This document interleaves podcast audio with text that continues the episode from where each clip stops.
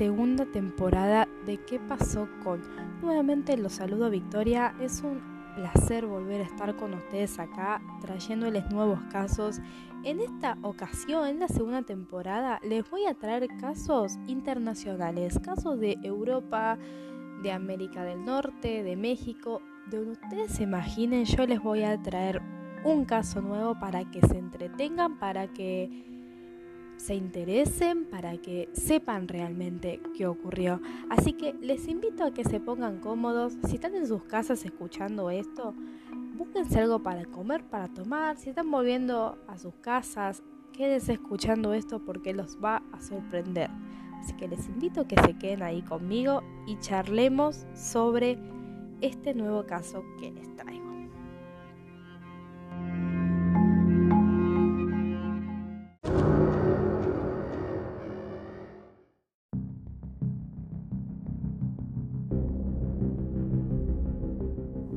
Ahora sí, ¿cómo están? ¿Pudieron escuchar el capítulo anterior? Les recomiendo que pueden seguir el podcast por Spotify y ahora también lo pueden seguir por Google Podcast y activar la campanita para que aparezca al lado para que les avise cuando suba un nuevo capítulo. Tal cual les prometí, estoy intentando aprovechar lo que queda de febrero para subirles más contenido, capítulos más seguidos. Sé que no lo estoy logrando últimamente, pero estoy tratando de manejarme para poder subirles el próximo capítulo a mediados de esta fecha en marzo. Otra cosa que les quería contar es que estoy aprendiendo a mejorar la voz para cada capítulo. Dígame si se escucha bien, si se entiende. Si hablo muy rápido también me lo pueden dejar en comentarios. Yo toda crítica que ustedes me dicen, la verdad que lo tomo para, para poder seguir mejorando, ¿no? Muy bien, ahora vamos al capítulo que sé que a nadie le importa todo esto que estoy diciendo a la gente, la verdad lo que le importa es el capítulo que les vengo a contar, pero siempre está bueno una pequeña introducción, no nos vemos desde el primero de enero, así que está bueno siempre aclarar por qué tardé tanto. También tengan entendido que cada capítulo demanda mucha investigación, mucha lectura, eh, más la vida que cada uno tiene, ¿no? Así que pónganse cómodos y vamos Así les voy a presentar el caso de Miriam, Tony y Desiree, más conocidas como las niñas de Alcázar.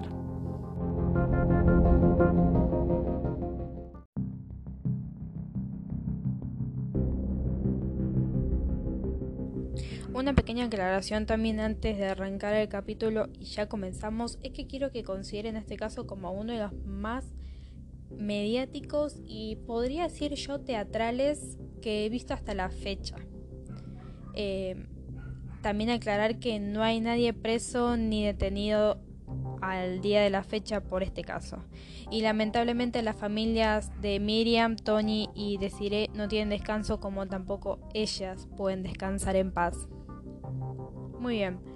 Para comenzar este relato debemos enfocarnos en la localidad de Alcácer, una ciudad de España ubicada al sur de la provincia de Valencia con una población de 10.266 personas, por lo que podría decirse que la mayoría se conoce y seguramente hace 30 años no era la excepción todo dio un giro en esa calma, calmada localidad de España el viernes 13 de noviembre de 1992, cuando Miriam García de 14 años, María Deseada Hernández, más conocida como deciré, de 14 años, y Antonia Gómez, Tony, de 15 años, estaban en la casa de su amiga Esther planeando la salida de ese día. Minutos antes de salir, Miriam llamó a su papá para preguntarle si las podía llevar a la discoteca Color, una discoteca que, para que ustedes se den idea, era muy conocida en esa época. Muchos chicos de la edad de Miriam, de Desiree y de Tony iban a esa discoteca, que está ubicada en la localidad de Picasset, en Valencia, muy cerca del Alcácer. Pero el padre de Miriam le dijo que no, no podía llevarlas porque eh, no se sentía muy bien y prefirió eh, descansar en su casa en la cama. Entonces las chicas decidieron utilizar una técnica muy utilizada en ese momento que consistía en hacer dedo en el camino para que algún auto las dejara cerca del lugar. A esto se lo considera como auto stop. Yo creo que me dejen en claro si alguien eh, lo sigue haciendo. Yo mm, no veo a nadie que lo siga haciendo, pero si alguien ve en algún pueblito lejano de la provincia de Buenos Aires, lo conoce, déjenmelo saber que estaría muy bueno saber ese dato. Ahora bien, no era muy sencillo llegar y diría que no era muy seguro porque para llegar las chicas debían recorrer una carretera muy oscura sin ninguna vivienda cerca y que cada tanto pasaba algún auto o algún joven que iba hacia el mismo lugar. La búsqueda de las niñas comenzó al día siguiente, pero ya te podría decir que empezó de mala manera, empezó con el pie izquierdo, ya que dos voluntarios de la Protección Civil de España que tenían 26 y 35 años, que estaban practicando la búsqueda de las chicas, fueron arrollados por un todoterreno y uno solo eh, sobrevivió, el otro falleció, pero el que sobrevivió tuvo, escuchen bien, 14 fracturas. Cuando el caso logró llegar a los medios, empezó a hablar sobre que las chicas se habían escapado, lo que rotundamente fue ignorado por los padres porque se fueron con la ropa que tenía puesta y no tenían mucho dinero. Estas dos pautas alimentaban la teoría ya para empezar de un secuestro.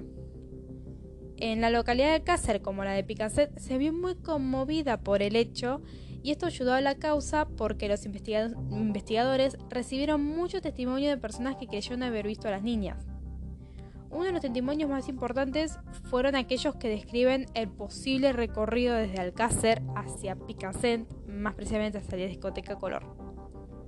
Como les dije, hubo muchos testimonios, pero los más resonantes fueron los que marcaban un recorrido desde la localidad de las jóvenes hasta la discoteca. Por ejemplo, se encontraba el testimonio de una pareja que recogió a Miriam, Tony y Desiree y las dejó en una gasolinera en la localidad de Picassent. Al mismo tiempo, en esa localidad había un chico que dijo haberlas visto cuando caminaban hacia el lugar. Y por último, les voy a dejar el testimonio más importante que es de una señora de esa localidad ya mencionada que vio desde su balcón como tres niñas hacían autostop debajo desde su casa. Y en ese momento, la señora dice que vio que apareció un coche blanco con cuatro personas adentro y ellas automáticamente subieron a ese coche. Al momento de la búsqueda, la fuerza de seguridad se centraba en una pista de un hombre que satisfacía sus deseos sexuales con muchecas grandes que compraba en una tienda cercana a en Valencia y para ayudar en la búsqueda, el ayuntamiento de Alcácer armó miles de carteles con los datos de Miriam de 14, de Cire de 14 y Tony de 15 años. En este mismo momento, los medios de comunicación, en lo único en lo que se enfocaban, era en este caso, era lo que más importaba. En cualquier medio de toda España, desde Galicia, Asturias, el País Vasco, bueno, todas las localidades que se puedan imaginar de España estaban hablando de este caso. También el Ministerio del Interior se tomó muy personal la investigación y quiso hablar con los padres de las jóvenes. Al mismo tiempo esto ya se estaba formando un equipo especial en conjunto con la Guardia Civil y la Policía Nacional para poder ayudar.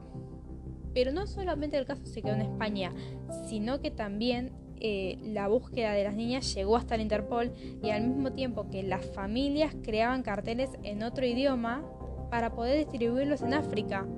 ¿Por qué África? Me estaban preguntando. Bueno, porque de ese continente venía una pista de que estaban secuestradas en Marruecos para ser esclavas sexuales. Pero toda esta búsqueda no sirvió de nada. Todo esto acabó el miércoles 27 de enero de 1993, cuando a las 10 de la mañana, un apicultor de 70 años subió al barranco de la Romana para revisar unas colmenas y fue en ese momento que descubrió un brazo semienterrado con un reloj muy llamativo en la muñeca. En ese momento llamó a la policía, llamó a la Guardia Civil y al llegar la Guardia Civil comenzaron a escarbar y fue cuando encontraron eh, dos cuerpos más de los que ya había... El para explicarles bien, el hombre había encontrado un cuerpo y abajo de ese cuerpo había dos cuerpos más. En un alto proceso de descomposición Y además de esto les llamó mucho la atención porque estaban amontonados pero sin tocarse. Como que estaban envueltos en una alfombra grande y sin muchos análisis algunos expertos coincidían en que eran las tres jóvenes desaparecidas. También dentro de la fosa se encontró unos trozos de papel junto a los matorrales que sin dudarlo se convirtió en una pista clave porque era un volante del hospital La Fe de Valencia con el nombre de, escuchen bien y acuérdense de este nombre por favor porque lo voy a nombrar un montón de veces hasta que termine el caso. En el nombre, en el volante del hospital aparecía el nombre de Enrique Anglés, quien fue detenido por sífilis unos meses antes de, del crimen. Por otra parte, los cuerpos fueron llevados al municipio de Lombay, a 25 minutos de la localidad de Alcácer, que si bien todavía no se había realizado la autopsia, todo correspondía que se habían encontrado los cuerpos de Miriam García, de 14 años, Antonia Gómez, de 15, y María Deseada Hernández, de 14 años, las tres amigas que habían hecho autostop para llegar a una discoteca el viernes 13 de noviembre de 1992. Al conocerse la noticia, el presidente de la comunidad valenciana viajó hacia el ayuntamiento para acompañar a las familias.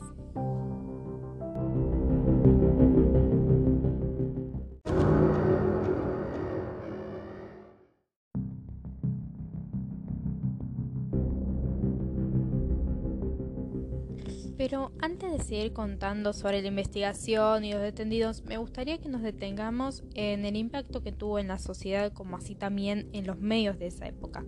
Creo que si alguno de los que está escuchando este podcast quiere regresar en el tiempo y ver cómo la prensa cubrió este caso, creería que está viendo el montaje de alguna serie o si pusiéramos algún canal de 1993 en España y podríamos estar viendo prácticamente un thriller policial no les voy a mentir, luego de ver varias entrevistas, no podía creer cómo los medios se alimentaban de la tristeza y el dolor de las familias, hasta llegar al punto de, que al día de hoy la madre de Tony no quiere hablar más del tema de su hija porque le ataques de pánico que no se le curan en día.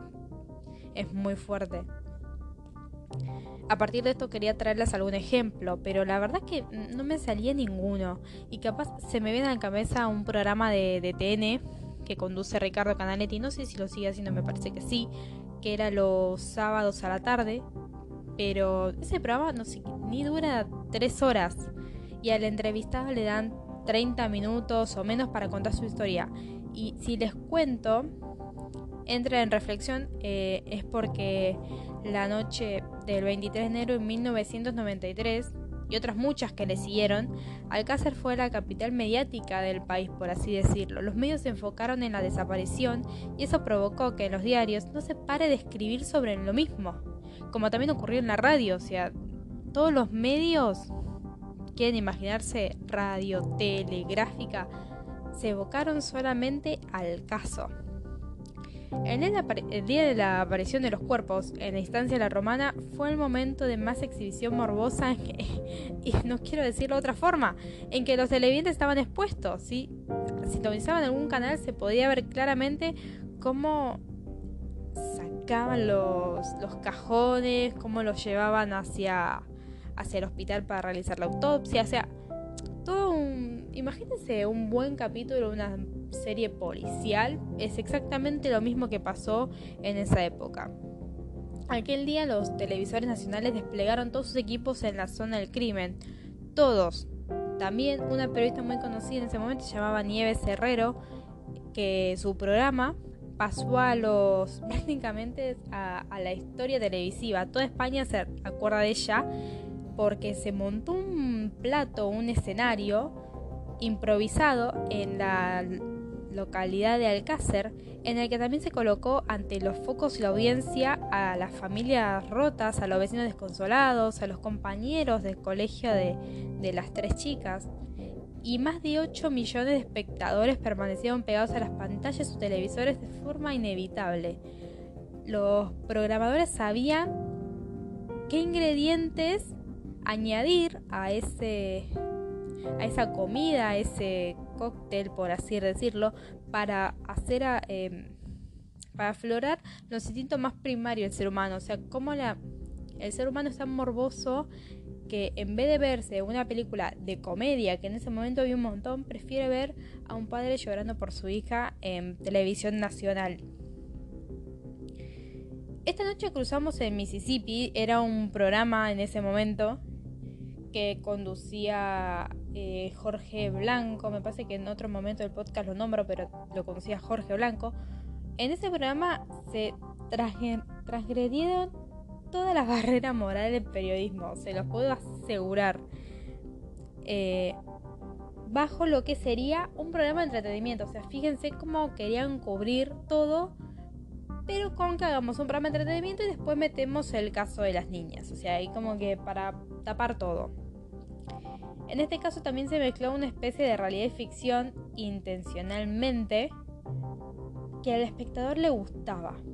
Me hace no sé, capaz estoy muy errada, errada, pero me hace acordar mucho al speech que dejan las telenovelas argentinas antes de comenzar con, con el capítulo, en donde dice algo así como cualquier similitud con la realidad es pura coincidencia.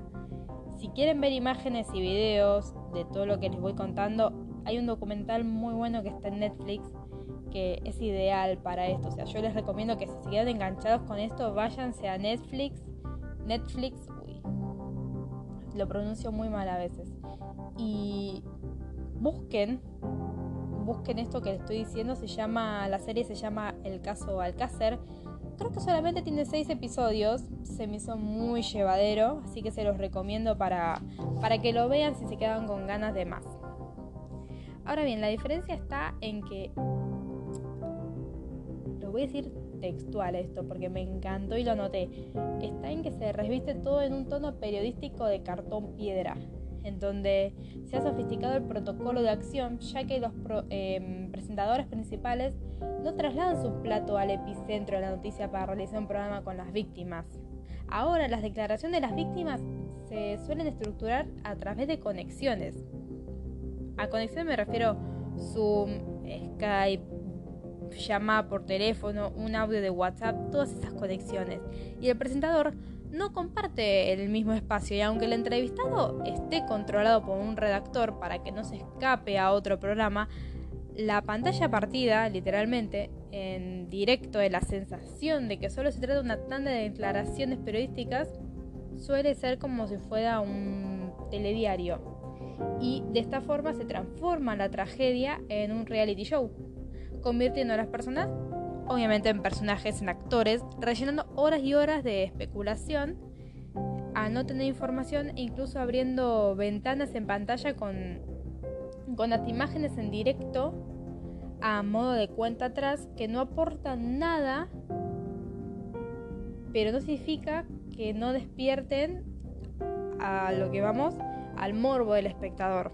O sea, ustedes fíjense, ustedes imagínense eh, para cerrar con esta parte de un caso acá X. Imagínense el peor caso que puede haber en Argentina y que de un lado esté hablando el padre y del otro lado estén mostrando eh, cómo sacan a su hija de, de donde estaba enterrada. ¿A dónde va a fijar su mirada? No al padre, a la imagen que estaban pasando. O sea, es un instinto del ser humano que nadie puede controlar. Ahora bien, dejemos ese lado. Ese lado los voy a dejar pensando y si alguien me quiere comentar algo sobre ese pedacito me lo puede dejar en mi Instagram. Les dejo acá entre paréntesis, arroba, eh, guion bajo, qué pasó con guion bajo. Me lo pueden comentar y hablamos un ratito de esto. Ahora bien, regresando a la investigación, el día de la detención de, Antonio Anglés, fíjense, el hermano de Enrique. Eh, que se logró escapar lamentablemente la policía, ya que saltó desde una ventana del domicilio de su hermano Enrique y se trepó por los techos de las casas siguientes. En ese momento Anglés alcanzó la estación del norte de Valencia y fue allí donde se cambió su imagen para pasar desapercibido y entró en una de una de las peluquerías más cercanas a la que pudo acceder bajo una de sus falsas identidades digo falsas identidades en plural porque hubo un montón, donde se tiñó el pelo de rubio para evitar ser reconocido. A pesar de la colaboración de la comunidad, nadie podía dar con su paradero. Hasta que en enero, febrero de 1993 fue arrastrado en la localidad de, lo voy a decir, Minglanilla, en Cuenca, y allí se lo volvió, le volvió a perder la pista para volverlo a encontrar unos meses después en Portugal, que según las investigaciones, allí también le faltó poco para ser capturado por las autoridades, aunque finalmente se libró de ellas. Al parecer, el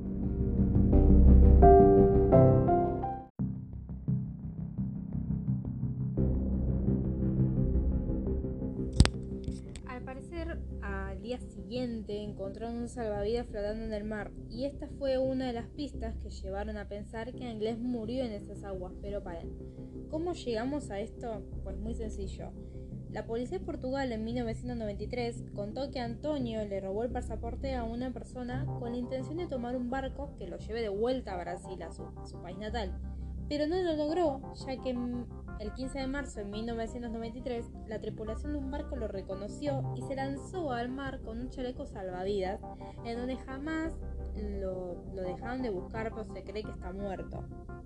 Aunque yo siempre digo que hasta que no aparezca el cuerpo, mm, no hay pista de nada. Ahora bien, a partir de esto, de esta búsqueda que se hizo de Antonio y que jamás lo dejaron de buscar, un empresario valenciano ofreció 5 millones de pesetas a la persona que facilite una pista confiable para poder localizar a Antonio. La búsqueda no se acabó, pero no hubo ninguna pista hasta el 11 de septiembre de 1995, en donde se encontró una calavera en Irlanda y todo parecía decir que era de Antonio, ya que la misma tenía un parecido físico, algo que no, no aclaré que Antonio tenía el tabique desviado y la calavera tenía el tabique desviado, pero al hacer la prueba de ADN resultó negativa. Y un año después, en 1996, varios efectivos de la Guardia Civil se desplazaron hacia Uruguay para buscar al cliente de una prostituta cuya descripción era parecida a la de Anglés, pero no tuvieron ningún éxito. Y hoy en día no se dejó de buscar. Es más, si ustedes buscan en la página de Interpol, está como una de las personas más buscadas del mundo.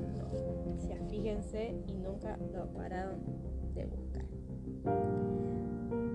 Em, vale aclarar que en la página de Interpol hay distintos códigos, eh, como el rojo, el amarillo y me parece que el naranja. El rojo es en el que está él, ya que el, rojo significa prioridad absoluta. Si quieren que después hablemos de, hago un posteo de los códigos del Interpol que me parecen muy interesantes. Son distintos colores y si ustedes entran a la página de Interpol ven que cada persona buscada o desaparecida está con un color. El rojo en el que está Antonio es de prioridad absoluta. Y también que lo buscan con vida o muerto, prácticamente. O sea, que aparezca el cuerpo o alguna pista de él. Con respecto a esto, la opinión pública parece como dudar entre dos opciones. Que Anglés esté muerto o que en realidad nunca hubiera salido de España. Algo que me parece muy importante aclarar es que el comandante de la Guardia Civil por ese momento, Juan Miguel Pérez López, afirmaba en La Secta, es un programa de España, en 2018, que lo que impidió que se capturara a Anglés fueron la presión mediática y política que tuvo este caso.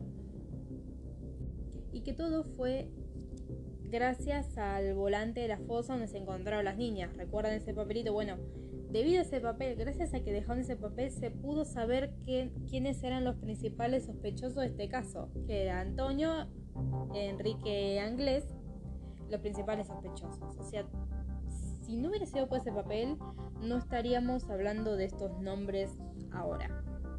El día que se trató de capturar a Enrique y Antonio Anglés, la policía eh, apareció en su casa en esa misma casa estaban los hermanos de Enrique con un amigo de ellos, recuerden ese nombre también, Miguel Ricardo.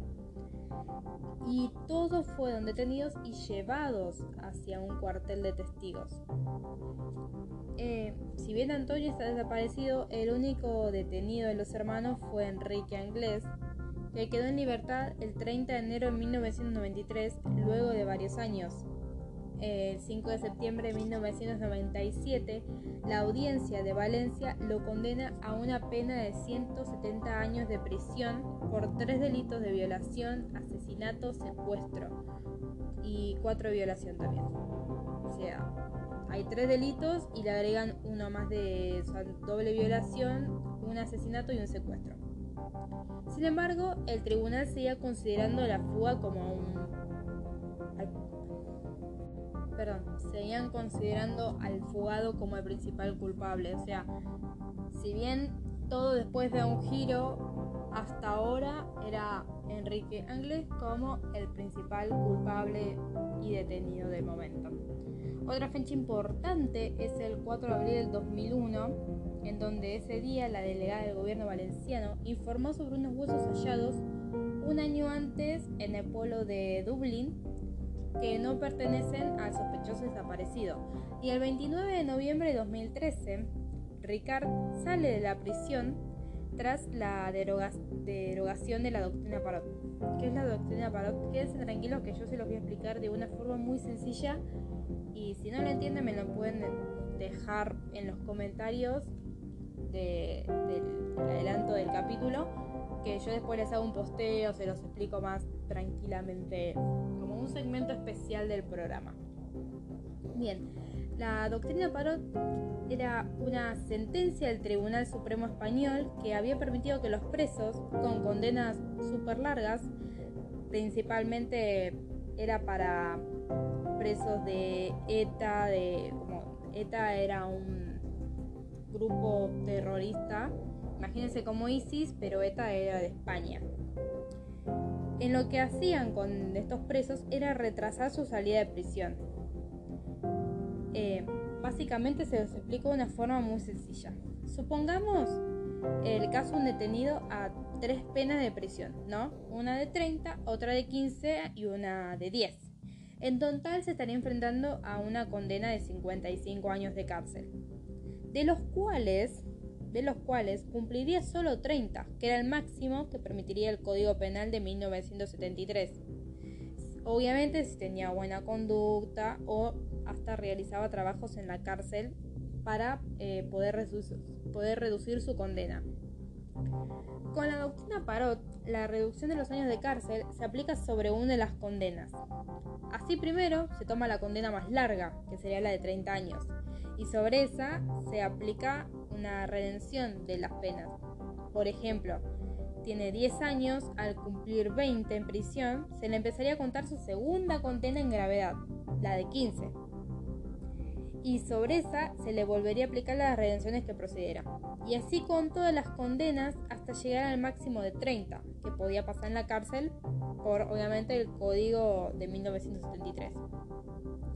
Eso es con la doctrina Parot. Ahora, sin la doctrina, la reducción de los años de cárcel se llevaría a cabo sobre la pena máxima que podía cumplir en prisión.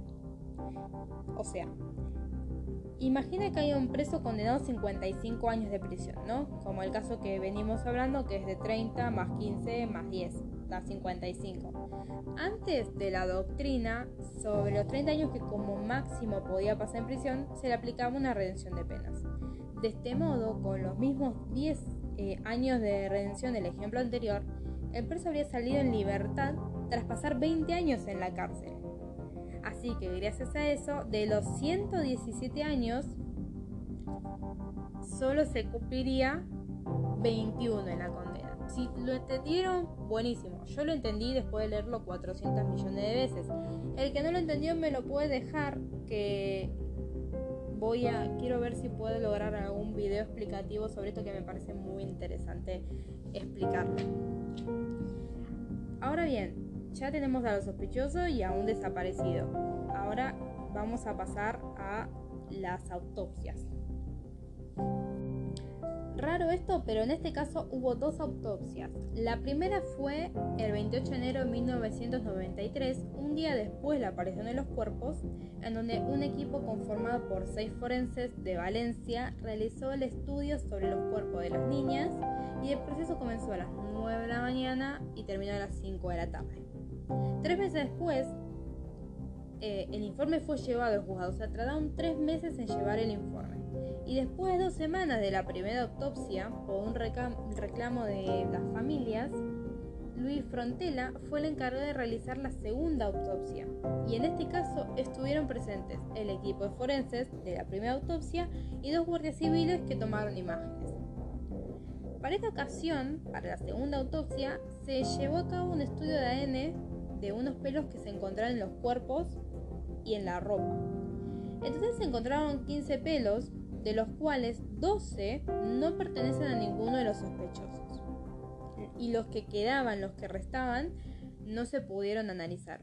Por otro lado, también se descubrió que había ADN de unas 5 o 7 personas distintas en los pelos hallados. Y para finalizar, como conclusión, Frontela dedujo que las enterraron en dos lugares diferentes. Ya que no hubo moretones en los cadáveres, se llegó a pensar que los cuerpos de las niñas tuvieron alguna hemorragia fuerte o la sumergión en el agua. Ahí con respecto a las autopsias, hubo dos. Raro, pero bueno. Sigamos. Con respecto a las declaraciones, la única persona que se declaró culpable fue Miguel Ricard.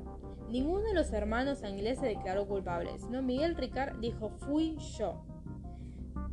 Ahora vamos con su declaración. Según él, la noche del 13 de noviembre de 1992 recogió junto a Antonio Inglés a las tres jóvenes en una ópera corsa cuando hacían el famoso autostop.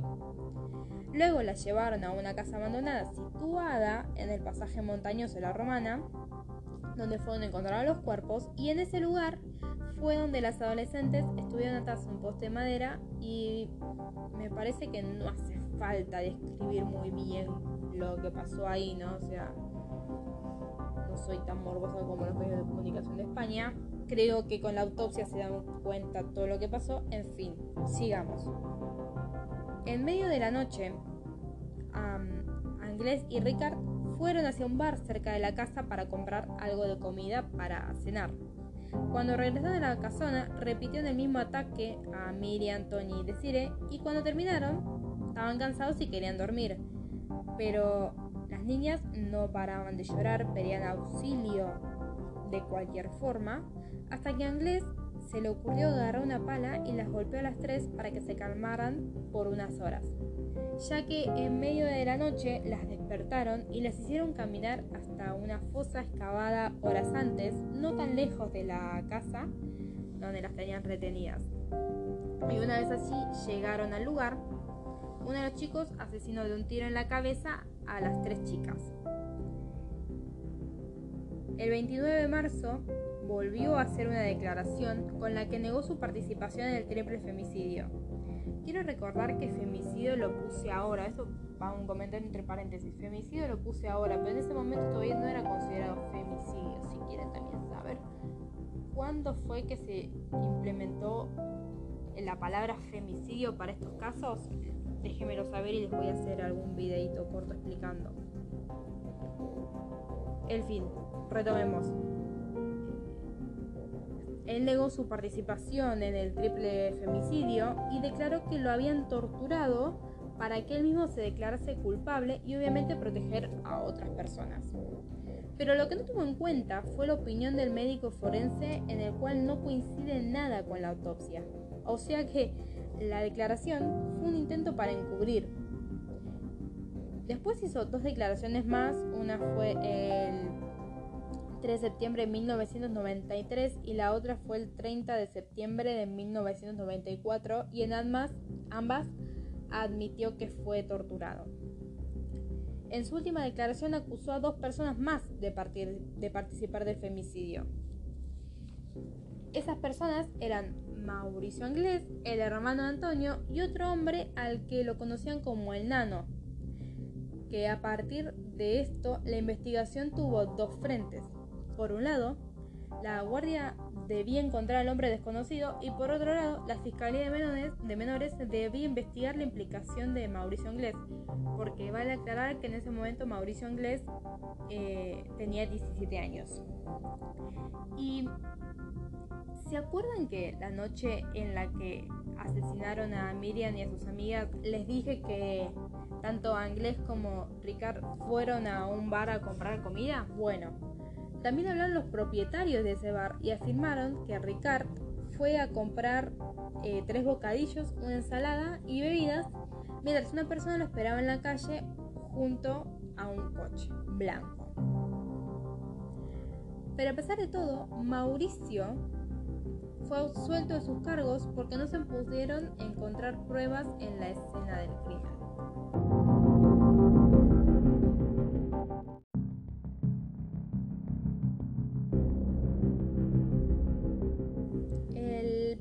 febrero de 1993, se presentó en la comisaría una persona nueva. Se llamaba Miguel Nicolás Cortona para hacer una declaración voluntaria sobre el caso. Él compartió celda con Ricard en 1992 y en esa prisión Nicolás le propuso a Ricard que se alojara en un chalet en Liria cuando termine su condena. También contó que un hombre entró a la vivienda mientras dormía a su vivienda y lo amenazó con un arma de fuego para que le entregara algunos objetos de valor. Al día siguiente los hermanos Anglés se presentaron en el chalet para quedarse allí unos días y Cortona creyó reconocer que el hombre encapuchado se trataba de Antonio Anglés. Pero lo que más le llamó la atención eh, es que desde la llegada de los hermanos a la casa lo único que se hablaba era de raptos y de violaciones. Y obviamente algunos secretos para tapar pruebas mediante un asesinato. Por otro lado, declaró como imputado ante el sumario después de la aparición de un pelo canoso en la autopsia de los cuerpos. Por esa razón los medios de comunicación lo empezaron a llamar el hombre del pelo, del pelo cano y vale aclarar que no tenía pelo y obviamente si no tenía pelo no tenía pelo canoso. Pero bueno, los medios de comunicación. Lo único que se pudo asegurar que la alfombra que envolvía los cuerpos de las niñas era de él. Era lo único que aportó él. Ahora sí, podemos finalmente pasar al juicio largo. Prepárense porque es bastante largo. Lo traté de reducir un poco, pero hay muchas partes importantes y después para cerrar el caso les voy a dejar con unos datos de color importantes que, que no entran en la historia del caso, pero que son importantes decirlos. Bien, antes quiero dar una explicación y es que obviamente hay muchos datos, eh, pero bueno, traté de resumirlo lo mejor, lo mejor posible. Hay muchas cosas que son hipótesis o teorías que como no son, no fueron confirmadas, traté de no ponerlas, porque a mí tampoco me cerraba muy bien, pero bueno, aquí vamos. El juicio comenzó el 12 de mayo de 1997 y tuvo 49 sesiones, hasta el 30 de julio de ese mismo año. En ese momento el único procesado era Miguel Ricard, acusado de rapto, violación, asesinato e inhumación ilegal de tres menores. O sea que estaba condenado a una pena total de 206 o 245 años, no está muy bien claro. Unas personas dicen 206, otras 245, son 40 años más. O sea, si pasó 200 años va a pasar 40 años más, dudo que pase 200 años de prisión, pero bueno, cada. Asimismo, el expediente eh, sumó 4.144 folios en 20 tomos que entre el 94 y 96 fue abierto algunas veces más para eh, llenarlo con más pruebas que impidieron el comienzo del juicio hasta 1997. Eh, Unos días antes del comienzo del juicio, el forense Luis Frontela mostró un nuevo informe policial donde demostraban que los cadáveres se hallaron manchas de sangre y algunos fluidos orgánicos. Para este nuevo análisis recorrió a algunos nuevos aparatos que no tenía unos meses atrás. Con algunos contratiempos, y con eso me refiero a algunos enfrentamientos entre los familiares de las víctimas, ya que el padre de Miriam, que al mismo tiempo era el portavoz de las familias, no quería que comenzara el juicio porque consideraba que no había suficientes pruebas contra Miguel Ricard, a lo que las otras familias no estaban de acuerdo, a pesar de haber realizado una manifestación de apoyo al aplazamiento del juicio, no se consiguió cambiar la fecha del juicio y comenzó el 12 de mayo de 1997. En la primera sesión, en esa misma fecha, el 12 de mayo de 1997, los abogados mostraron los 300, las 350 piezas del sumario junto con algunos elementos de la sala. Según esto, se comprobó eh, que no se perdió ninguna prueba, como aseguraba Fernando García. Durante esta sesión se debatió si se continuó o se suspendía el caso porque faltaba comprobar las manchas de sangre. Bien, finalmente se decidió suspenderlo hasta el día siguiente para decidir si los análisis se realizarían durante el juicio o si este se paralizaría hasta tener los resultados. Finalmente, el 13 de mayo se continuó con el caso, pero no se amplió el informe policial. O sea, lo que estaba estaba y lo que no estaba no entró. Lo más importante de esta segunda sesión fue la, visita de Miguel Ricard, que se hizo por parte del fiscal, y esto duró toda la semana hasta el 16 de mayo. Durante la próxima semana, el 19, entre el 19 y el 22 de mayo, declararon la madre Antonio junto a sus hijos, Kelly, Enrique, Ricardo, Mauricio, como también la ex novia de, de Ricardo. El 26 de mayo testificó Cortona, que recuerden que era el ex compañero de celda de, de Ricardo. Que también estaba la pareja, ¿se acuerdan? La pareja que recogió a las niñas, bueno, también estaba. Y también se encontraban los propietarios de un bar de Valencia, en el cual eh, Antonio y Miguel salían de acampada y ya los conocían. Las sesiones siguieron y la próxima semana fue la semana del 30 de mayo. Esta semana se extendió hasta el 16 de junio y acá se, eh, se expusieron perdón, los informes psicológicos y forenses. En este caso, Luis Frontela argumentó que los forenses procedieron de una muy mala manera en la autopsia, porque los forenses valencianos rechazaron las conclusiones del segundo médico, ya que contradecía con su versión. En este momento aclararon que los cadáveres tenían un estado de putrefacción avanzado y como consecuencia ya no era posible llegar a las conclusiones de Frontela. Finalmente, el 5 de septiembre de 1997 se sentenció a Miguel Ricard a 170 años de prisión por rapto, violación, asesinato. Repito, rapto, violación y asesinato y a eso se debería sumar el despoblado y ensañamiento. Esto tenía una indemnización de 300 millones de pesetas para la familia de las víctimas. Y aunque solo cumplió 20 años y quedó en libertad el 20 de noviembre de 2013, porque se eliminó la doctrina paroxia, ya no existía más, por eso fue liberado antes. Pasaron unos años y el caso quedó como otros, escondido en un cajón sin ninguna pista más y por consiguiente sin ningún detenido y o sospechoso. Hasta que en febrero de 2017, durante la grabación de un capítulo del Lector de los Huesos, que está en YouTube por si quieren ir a verlo, es muy interesante, un antropólogo forense halló un diente humano, pero los biólogos no fueron capaces de extraer ADN del diente. Luego, en 2019, una pareja que se encontraba por lugar en el que fueron encontrar las niñas fue allí donde encontraron restos óseos. En total fueron cuatro huesos que la pareja los envolvió en, en papel y los llevó al cuartel de la Guardia Civil. En el lugar se determinó que se trataba de cuatro falanges humanas y un año después se confirmó que los huesos encontrados pertenecían a Miriam García.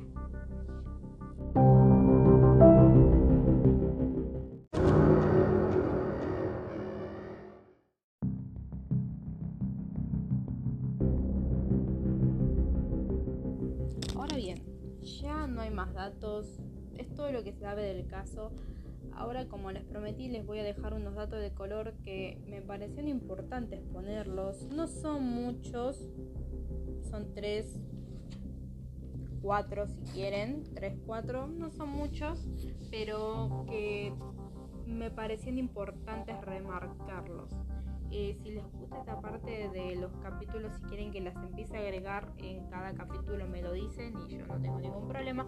También, si quieren que aclare lo de la doctrina Parot, me lo pueden decir, no hay ningún problema. Yo veo después cómo armo. Tengo, tengo las ganas de armar un video sobre eso. Me parece que con un video se explicaría un poco más. Así que déjenmelo saber si quieren. Muy bien, algunos datos de color son estos. El padre de Miriam, Fernando, se involucró mucho en la búsqueda tanto de su hija como la de sus amigas, aunque él sentía siempre una falla de colaboración por parte de las autoridades y esto le llevó a suponer que se trataba de ocultar la verdad sobre el asesinato. Solo no, no estuvo, nunca estuvo solo en esto, ya que un periodista llamado Juan Ignacio Blanco se unió a hipótesis desde el primer momento, hasta llegó a convertirse en un investigador extraoficial del caso. Y juntos desarrollaron una teoría que los posicionó en lo más alto del foco mediático de esa época. Apareció en muchos programas, pero el más importante fue uno que se llamaba este, Esta noche cruzamos el Mississippi con Pepe Navarro. ¿Se acuerdan que en un momento en medio del caso se los nombre? Y eh, había otro programa que se llamaba El juicio de Alcácer, que fue creado por este caso. En esta teoría eh, de Fernando y de Juan Ignacio se deja ver que Antonio Anglés y Miguel Ricard eran unos delincuentes manejados por una banda de asesinos. En este caso, Ricard se encargó de enterrar los cadáveres de las niñas, mientras que Anglés fue asesinado para evitar que eh, se dejara ver a los, nuevos, a los verdaderos culpables, vamos a decirles mejor. Las declaraciones de García y Blanco siempre eran polémicas y las más fuertes fueron el 29 de enero de 1997 en el programa de Pepe Navarro, en el cual acusaron a tres hombres con relevancia en la política y en, el mundo empresarial de pertenecer a una red de producción de películas Sería, las películas snuff serían como eh, como películas muy morbosas en donde se deja ver extremadamente todo. Bien, eh, ahora se llama de otra manera, no se llama películas, no, se llaman películas gore tipo Juego del Miedo o Destino Final, tipo de esas. Estos hombres, estos tres hombres, eh, muy conocidos dentro de la política y del mundo empresarial, eh, pertenecían al Club de la Moraleja y entre ellos estaba el ex gobernador civil de Alicante, un productor de cine y el ex presidente de Telefónica. Todos vinculados al Partido Socialista que se encontraba al mando de España en ese momento. Por otro lado, la madre de Desiree no apoyó la teoría ideada por el padre Miriam porque consideraba que no correspondía eh, no correspondía con exactamente la realidad y con las pruebas que había. En 1997, la madre de, de emitió un comunicado en el cual le prohibía a García usar el nombre de su hija para recaudar fondos para construir una identidad. Finalmente el padre de Miriam anunció la construcción de la fundación con el nombre de Niñas de Alcácer y en 1998 la secretaria de Asuntos Sociales le dio la, razón a la madre de Cire, ya que la fundación eh, no podía llevar ese nombre porque no estaba el consentimiento de la madre de, de Cire, que en ese momento recordemos que Desiree tenía 14 años Luego de que la fundación no llegase a ser oficial, Folch, Rosa Folch, la madre de Cire, volvió a la justicia en mayo de 1998 para enunciar el libro de Juan de Ignacio Blanco, que pasó en Alcácer, porque reproducía fotos de los cadáveres y las autopsias y este libro se consideró como una violencia a los derechos de intimidad de sus hijas, que finalmente fue retirado. El libro no se puede encontrar por ningún lado. Otro dato de color algo que no creo que deba faltar para ir cerrando el capítulo es contar qué pasó con la cuarta chica. ¿Se acuerdan que yo conté que eh, Miriam, Tony y Decir ese fueron a encontrar con su mejor amiga Esther a su casa? Esther no salió ese día porque se encontraba con fiebre, entonces decidió quedarse en su casa. Entonces, antes de irse, eh, las tres chicas fueron a visitarla. A Esther la pasó un buen rato y en esa época era muy común pedir canciones en las radios y dedicarlas. Bueno, hay una grabación de ese día en donde se la escucha a Miriam pedir una canción y dedicarla a sus amigas. Se podría decir que esa fue la última vez que se la escuchó a Miriam y se podría decir también que Esther fue la última persona en verlas con vida. Según su declaración, ellas iban a ir a la discoteca, pero no iban a entrar, ya que no tenían mucho dinero, entonces se quedarían en la puerta. Por otra parte, también agregó que no tenían problema con nadie y afirmó que no era la primera vez que hacían autostop, porque cuando alcanzaban el cuando no alcanzaban el colectivo, era un, digamos que autostop era como una técnica muy utilizada en ese momento por los jóvenes de ese momento, como que se lo resolvían a su manera. Yo no sé si lo hay en esta época. Déjenme en los comentarios también. Otro dato de color, y con este término, es que debido al gran impacto que tuvo el caso a principios de los 90, el cine y las series, vamos a decir que no se quedaban atrás. Todo, todo lo que pasaba en este caso era marketinero, se podría decir, vamos, vamos a utilizar esa palabra. Series no sé si tanto, pero documentales sí. Y la primera aparición en el cine fue en el 2009 con el cineasta Navarro, quien recreó de manera libre el crimen de eh, una película que se llamaba El crimen de Peñasca. No tuvo mucho éxito la película, sí tuvo mucho éxito en Alcácer. Fíjense cómo Alcácer no se puede borrar todavía esta chica, pero no es muy conocida la película. Es más, la traté de buscar para verla y no, no la encuentro por ningún lado. Eh, diez años después se estrenó Las Niñas, una película producida por Netflix España y que relata eh, de manera muy, muy real, no sé si decirla muy realista, pero muy enfocada al caso, como que todo lo que estaba descrito en el caso se involucró a la película. Estuvo en un momento en Cuevana, por si la quieren ver. Eh, es bastante realista y bastante fuerte, así que si la quieren ver está en Cuevana. No sé si sigue estando en Cuevana. Hubo un tiempo que estuvo muy bien grabada, muy bien realizada. La verdad que se ve el miedo, así que recomendada.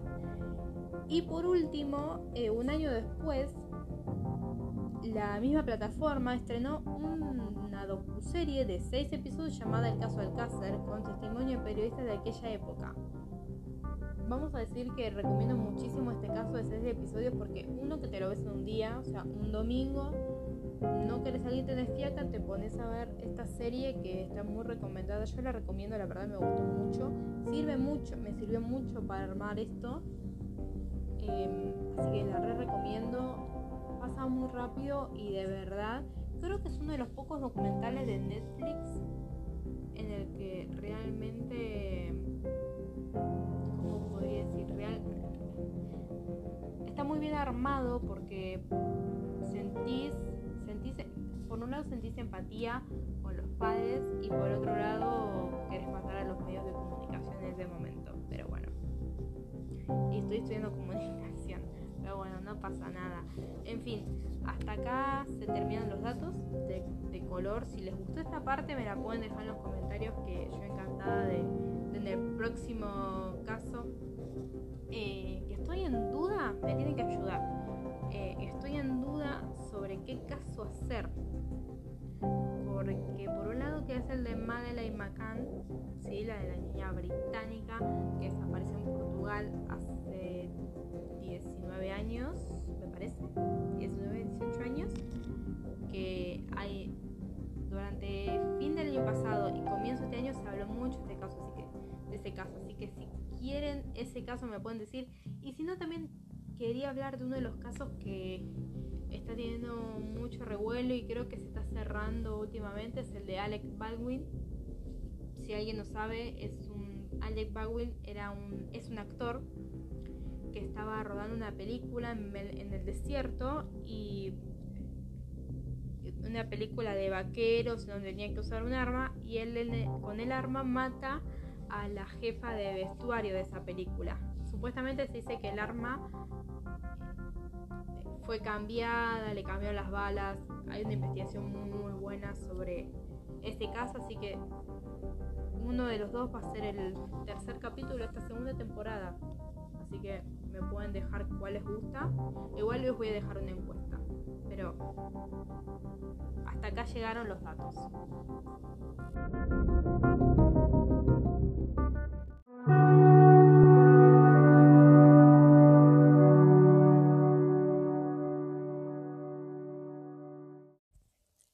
Ahora sí les digo muchas gracias por haber llegado hasta acá. Si quieren dejar su opinión al respecto de este caso, recuerden que tienen la página de Instagram arroba guion bajo pasó con guion bajo. Y si les gustaría dar su aporte para que el podcast siga creciendo, les dejo el link en la descripción del Instagram para que puedan invitarme un cafecito para los que no saben lo que es, porque como dice Chiqui, el público siempre se renueva. Ahora les explico. Cafecito es una página donde ustedes pueden enviarme cafecitos virtuales a un bajo costo. El más barato es 50 pesos. Yo debo admitir que nunca, no recuerdo, no tengo recuerdos cuándo fue que el café estuvo tan barato. Pero en fin, lo pueden abonar con Mercado Pago y con tu granito de arena me ayudas un montón a seguir creciendo y traerles contenido con una mejor calidad. En este mismo momento les cuento, estoy grabando con un micrófono. Perdón, me emocioné. Estoy grabando con el auricular de teléfono. Me encantaría en algún momento grabarles un episodio en vivo, lo que sea, con un micrófono de verdad. Ese es mi sueño y siento que lo voy a lograr este año. Así que eso fue todo por este capítulo. Les agradezco haberse quedado hasta el final. Los voy a estar leyendo y sobre todo les deseo que tengan buenas noches.